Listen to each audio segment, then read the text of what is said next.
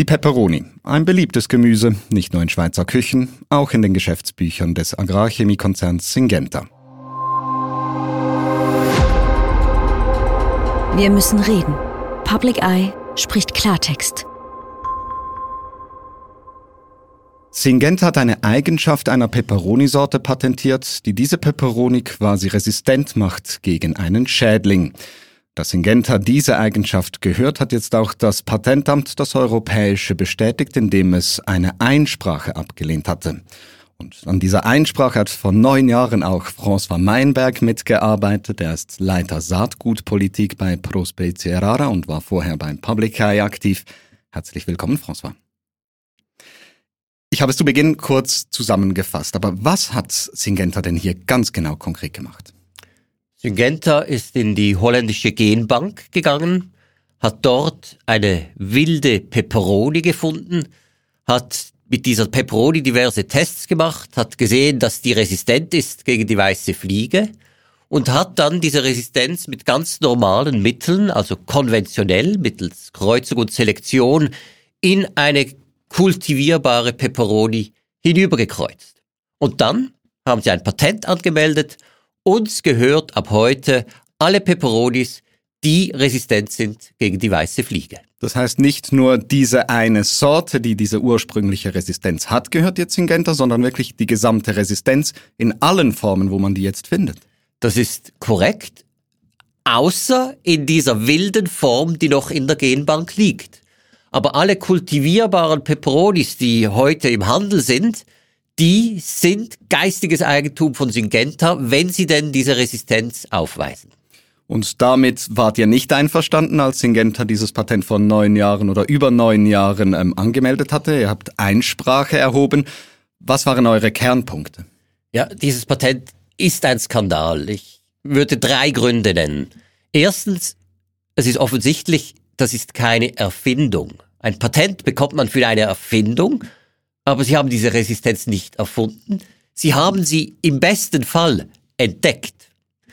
Zweitens gibt es äh, im Europäischen Patentübereinkommen einen Artikel, der sagt, im Wesentlichen biologische Verfahren sind nicht patentierbar. Für uns war es immer schon klar, dass das auch heißt, dass natürlich alle Produkte, die man mit normalen konventionellen Züchtungsmethoden erreicht, dass auch diese nicht patentierbar sind. Mhm. Und deshalb sollte eben dieses Patent nicht gelten. Und drittens, für uns auch jetzt heute als Prospecie rara sehr wichtig, dieses Material lag in der holländischen Genbank. Und Genbanken sind da, um für alle Züchter das Material zur Verfügung zu stellen. Was jetzt passiert ist, ist, dass ein Teil dieses Materials plötzlich nicht mehr der Allgemeinheit zur Verfügung steht, sondern geistiges Eigentum von Syngenta ist. Das heißt, wenn nun ein Züchter kommt und sagt, oh, das ist eine interessante Peperoni, vielleicht wegen der Farbe oder irgendeinem anderen Grund. Er arbeitet mit dieser Peperoni mhm. für zehn Jahre vielleicht. Er züchtet eine neue Sorte, die vielleicht besser ist als die Sorten von Syngenta. Aber wenn diese Resistenz schlussendlich in seiner neuen Sorte ist, dann gehört seine von ihm gezüchtete Peperoni nicht ihm, sondern dem Konzern Syngenta. Und das ist unglaublich. Ähm, das Europäische Patentamt hat es nicht gleich gesehen, wie ihr das äh, gesehen habt. Was, und dann nach neun Jahren muss man sagen, gegen diese Einsprache entschieden. Neun Jahre sind eine sehr, sehr lange Zeit. Wie hast du dieses Urteil aufgenommen? Ja, natürlich ist es frustrierend, weil für uns ist nach wie vor klar, das ist keine Erfindung. Es ist nicht erfinderisch und es ist auch nicht neu.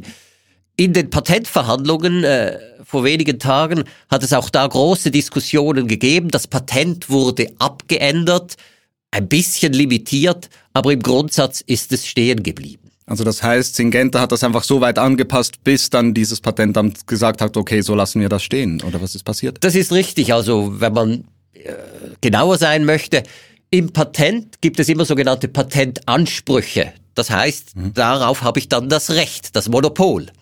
Und der erste Patentanspruch beginnt, ich patentiere eine kultivierbare Peperoni mhm. mit dieser und dieser Resistenz, die sich auf diesem und diesem Chromosom finden. Und das Patentamt hat dann in den Verhandlungen gesagt, ja, kultivierbar, das ist ja vielleicht auch die Sorte, die in der Genbank ist, ist ja auch kultivierbar und die hatte die Resistenz ja auch, sogar noch besser. Mhm. Deshalb ist das nicht neu. Und dann kann man in den Patentverhandlungen diese Patentansprüche immer anpassen. Als zweites hat Syngenta versucht, ja gut, dann sagen wir nicht eine kultivierbare Peperoni, dann sagen wir eine süße Peperoni. Da hat das Patent gesagt, ja nee, das ist zu schwammig. Dann haben sie gesagt, ja, wir patentieren eine runde, konische oder, oder quadratische Peperoni. Da hat das Patentamt auch gesagt, ja, das geht auch nicht, das ist ja auch ähnlich von dem, was in der Genbank lag oder einfach zu allgemein. Und am Schluss hat dann äh, Syngenta gesagt, ja, dann patentieren wir eine Inzucht, eine Hybrid, eine Dihaploid-Peperoni. Und da hat dann das Patentamt gesagt, okay, das ist wirklich neu, das ist anders als was in der Genbank lag.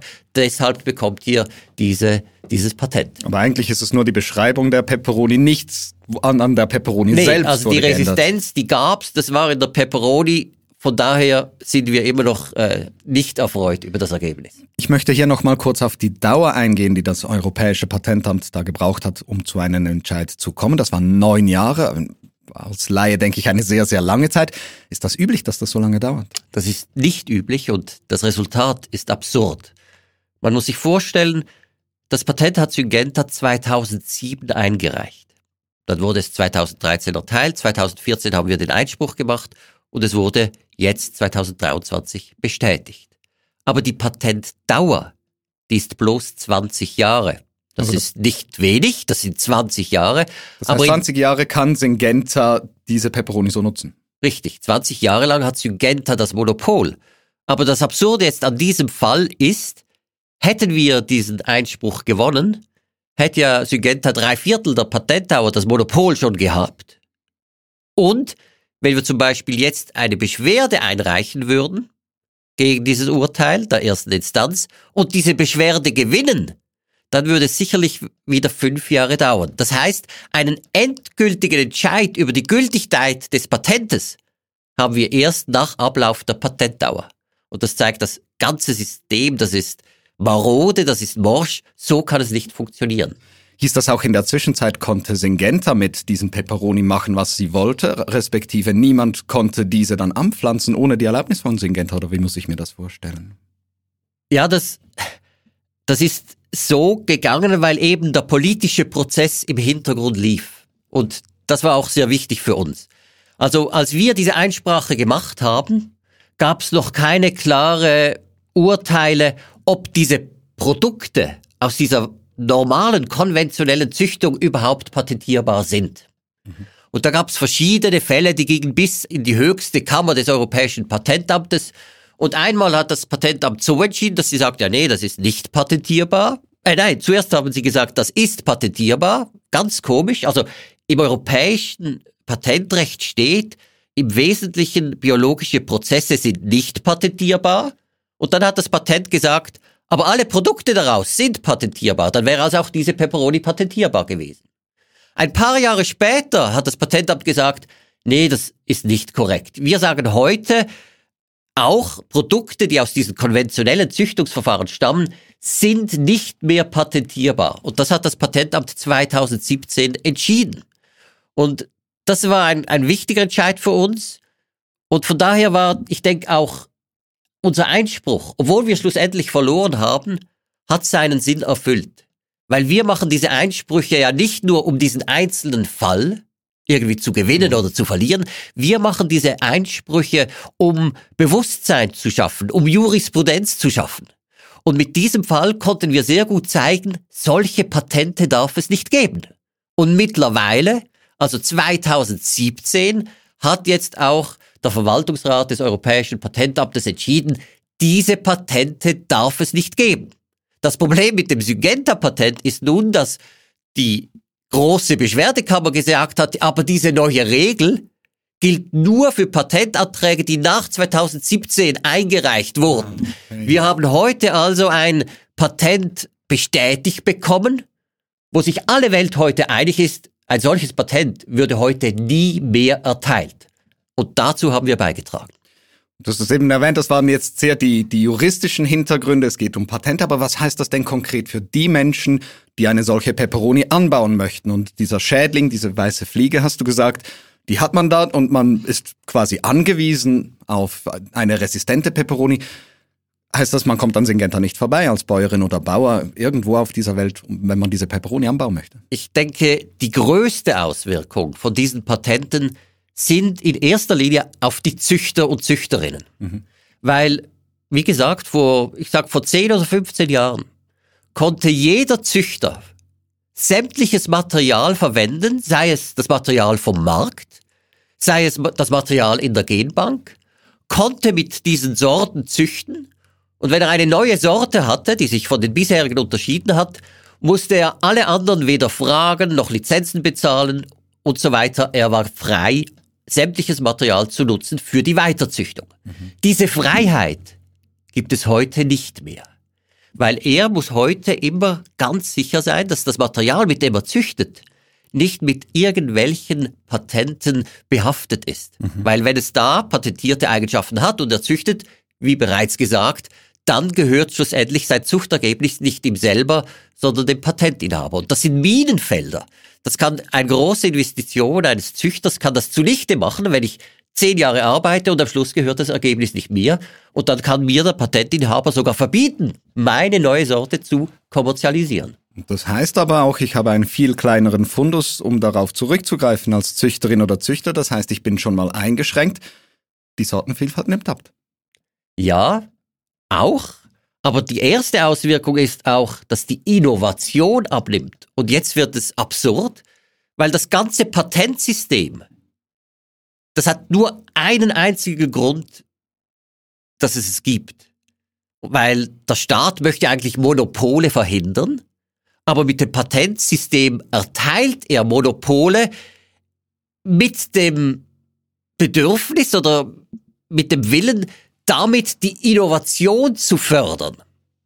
Was wir jetzt aber in der Pflanzenzucht gesehen haben, ist, dass dieses Patentsystem auf Pflanzen die Innovation nicht fördert, sondern einschränkt, weil eben die Züchter brauchen den Zugang zum Material, um neue Sorten zu züchten und wenn dieses Material und dieser Zugang eingeschränkt wird, dann leidet darunter die Innovation. Wir haben also ein System geschaffen, welches seinem ersten Anspruch und, und Willen zuwiderläuft. Und das ist absurd. Aber ich kann ja dennoch sagen, ob das jetzt Pflanzen sind oder etwas anderes im Patentrecht. Ich habe also aus Sicht Syngenta gesprochen oder des, des Patentierenden. Ich habe ein Produkt erschaffen, ich hatte Arbeit, ich musste das finden, ich musste es im Fall der Peperoni kreuzen, ich musste das marktüblich machen, ich musste das beim Patentamt durchbringen, ich hatte viele, viele, viele Aufwände. Dann ist es doch auch richtig, wenn ich danach davon profitieren kann und das mein eigenes ist, wenn ich das meine Arbeit genannt habe, nicht? Das ist richtig. Wir sind auch nicht gegen geistiges Eigentum auf Saatgut per se. Aber die Frage ist, ist das Patent das richtige geistige Eigentum für Saatgut? Und da sagen wir ganz klar nein. Wir haben ein anderes System, das ist der sogenannte Sortenschutz. Den gibt es seit 60 Jahren. Da hat aber, wenn ich jetzt einen Sortenschutz habe auf eine Sorte, zum Beispiel Pintier oder, oder Nicola Kartoffeln, das sind Sorten. Wenn ich jetzt einen Sortenschutz habe auf diese Kartoffelsorte, dann bin ich für 20, 25 oder 30 Jahren dieser Sortenschutzinhaber und habe das Monopol auf diese Sorte zur Vermarktung. Aber alle anderen Züchter können meine Kartoffelsorte nehmen, kreuzen sie mit einer anderen Sorte, machen eine neue Sorte und müssen mich weder fragen noch irgendwas bezahlen. Da haben wir also einen, einen limitierten Open Access für die Züchter. Und das, das ist die Richtung, in welche geistiges Eigentum für Saatgut gehen muss. Das heißt, wenn ich dich richtig verstanden habe, alles auf die Peperoni runtergebrochen würde bedeuten, mir gehört diese Sorte Peperoni und nicht die Eigenschaft dieser Resistenz gegen einen Schädling da drin. Genau, wenn jetzt Syngenta eine solche Peperoni gezüchtet hätte und eine Sorte auf den Markt bringt und hier Sortenschutz angemeldet, dann könnte ich aber als anderen Züchter immer noch diese Peperoni verwenden, auch die Resistenz in meine neue Sorte überführen und müsste Syngenta weder fragen noch bezahlen. Und das würde die Innovation eher fördern als ein Patentsystem, welches diesen Zugang, der wesentlich ist, einschränkt. Ich möchte hier aber dennoch noch mal kurz auf die Bäuerinnen und Bauern an, äh, eingehen, die vielleicht angewiesen sind auf eine resistente Peperoni-Sorte. Was ist mit denen? Also die Bauern und Bäuerinnen in der Schweiz oder in Europa, ich würde sagen, alle, die kommerziell Peperonis anbauen, die werden heute eine Peperoni kaufen vom Saatgutzüchter, zum Beispiel direkt von Syngenta, bauen diese an und verkaufen sie. Sie hätten ein Problem, wenn Sie jetzt diese Peperoni weiter multiplizieren möchten und das eigene Saatgut gewinnen, um wieder Peperoni anzubauen.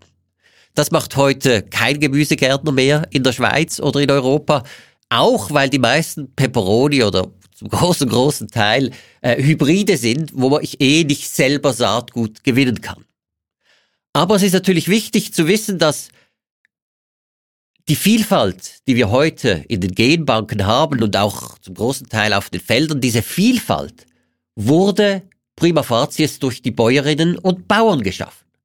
Und die Bäuerinnen und Bauern haben diese Vielfalt geschaffen, indem sie Sorten genommen haben, angebaut und dann aus der Ernte selektiert.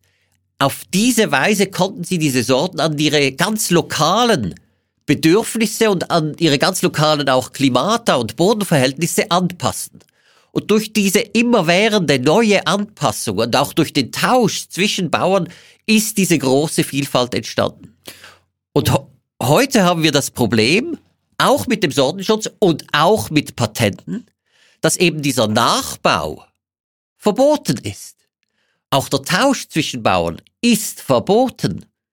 Zum großen Teil. Und das heißt, dass ich heute habe ich ein System, welches die Züchter schützt, auch das Sortenschutzsystem schützt die Züchter und ihr Innovationssystem. Es zerstört aber das Innovationssystem der Bauern und ihr System Vielfalt zu kreieren. Und deshalb muss hier das geistige Eigentum geändert werden. Gerade auch, weil Vielfalt ja dann auch global gesehen eine größere Resistenz bedeutet, wenn ich viele verschiedene Sorten habe, die irgendwo auf den Feldern stehen oder liegen. Genau, die Vielfalt ist aus ganz verschiedenen Gründen wichtig. Die Vielfalt ist wichtig, ich sage als Reservoir für die Züchtung. Auch ganz moderne Züchter, auch Biotech-Unternehmen brauchen zum Teil alte Sorten oder wilde Verwandten wie diese wilde Peperoni, um zu züchten. Aber die Vielfalt ist natürlich auch wichtig auf den Feldern, weil eine vielfältige Landwirtschaft ist eine resilientere Landwirtschaft, welche weniger angriffig ist für zum Beispiel äh, neue Schädlinge.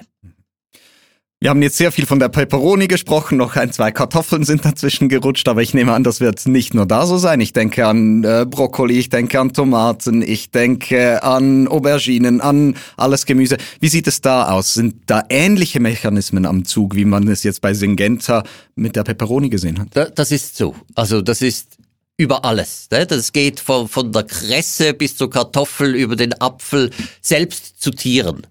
Äh, das haben wir heute leider.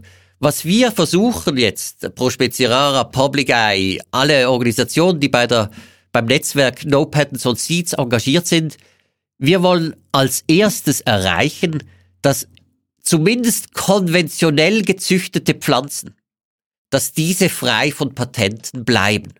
Es ist klar, aufgrund der heutigen Gesetzgebung im europäischen Patentübereinkommen sind Gentech-Pflanzen sind patentierbar. Mhm.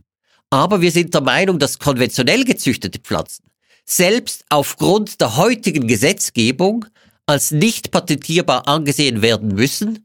Und dies kann auch durchgesetzt werden mit neuen Interpretationen, sei es durch den Verwaltungsrat des Patentamtes oder durch neue äh, Entscheidungen des Europäischen Patentamtes. Du hast No Patents on Seeds angesprochen. Was muss denn global passieren, um diese Anliegen wirklich weiter voranzutreiben zu können?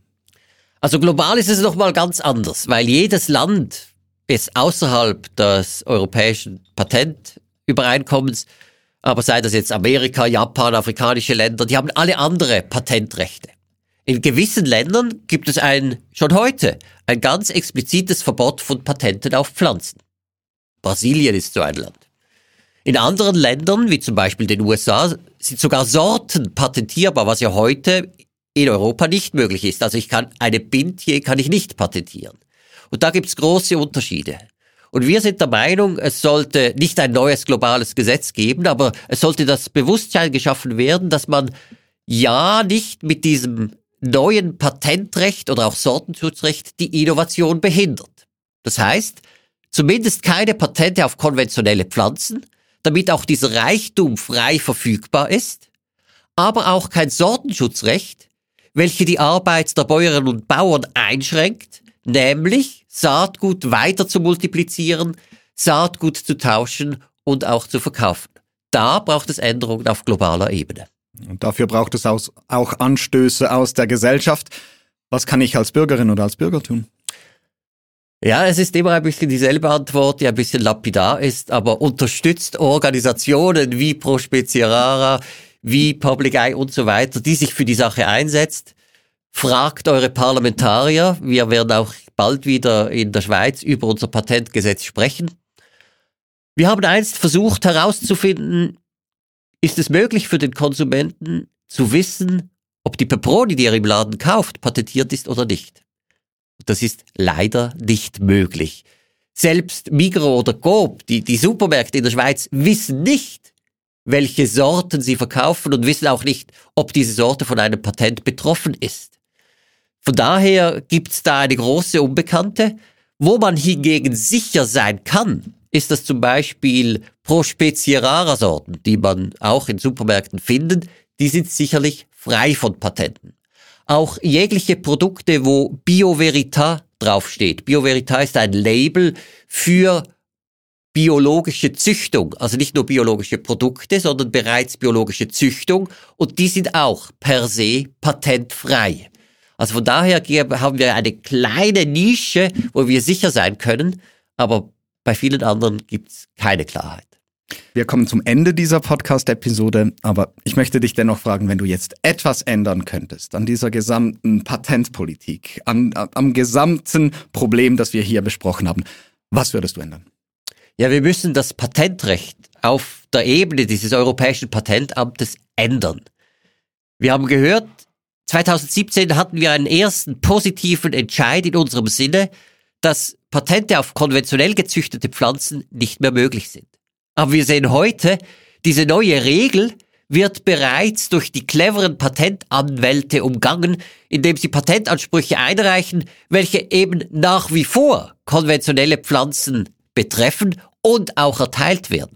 Was wir also brauchen, ist eine bessere Gesetzgebung, welche ganz klar festhält, dass sämtliche konventionell gezüchtete Pflanzen, ihre Teile davon und so weiter und so fort nicht mehr patentierbar sind. Und so weit sind wir heute noch nicht. Da braucht es Handlungen der Politik.